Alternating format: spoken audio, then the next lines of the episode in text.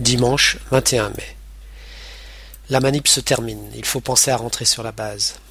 Nous prenons la route vers midi, enfin sous le soleil, alors que la randonnée se termine.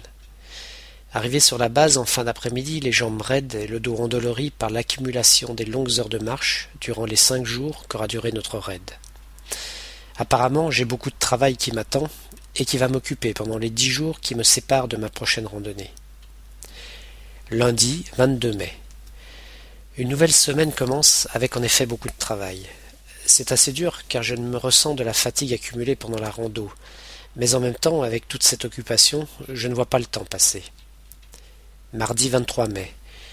La forme revient tout doucement, et j'ai repris mes habitudes quotidiennes. Après le travail, badminton, séance de musculation et partie de tarot avec les réunionnais. Mercredi 24 mai.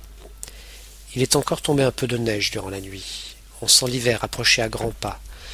La nuit tombe de plus en plus tôt et il devient difficile de courir à l'extérieur. Le tapis de course étant hors d'usage, nous nous rabattons un peu à contre-cœur sur la salle de musculation. Jeudi 25 mai.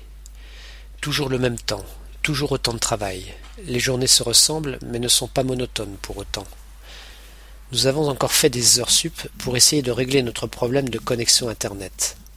À 18h30, tout fonctionnait juste à temps pour aller fêter les trente-huit ans de Bruno à la centrale électrique. Couché à deux heures du matin. La reprise du travail sera très dure tout à l'heure. Vendredi 26 mai.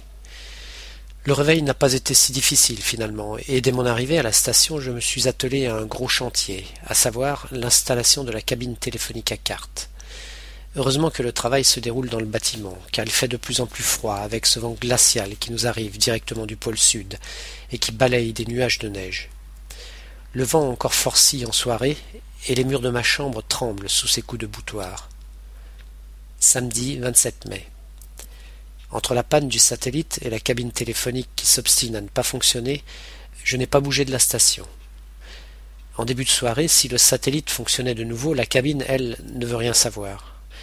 Pour me changer les idées, j'ai rejoint les Réunionnais qui organisent une fête dans leur bâtiment. Fête qui s'est terminée à trois heures du matin. Heureusement, demain c'est dimanche et je peux m'octroyer une grasse matinée. Dimanche 28 mai. Le mauvais temps qui perdurait depuis plusieurs jours s'est enfin amélioré. Depuis ce matin, il fait nettement moins froid et le vent s'est apaisé. L'essentiel est qu'il fasse beau pour mon départ en randonnée mercredi prochain. Pour l'heure, c'est sport. Nous avons commencé par faire un badminton, puis un footing léger, seulement une manchotière, pour finir en salle de musculation.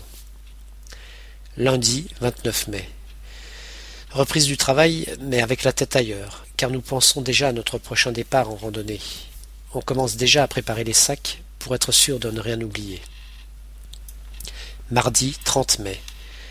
Depuis deux jours, la pression atmosphérique est en baisse. Elle n'a d'ailleurs jamais été aussi basse. C'est plutôt inquiétant, à, tel point que notre randonnée est remise en question.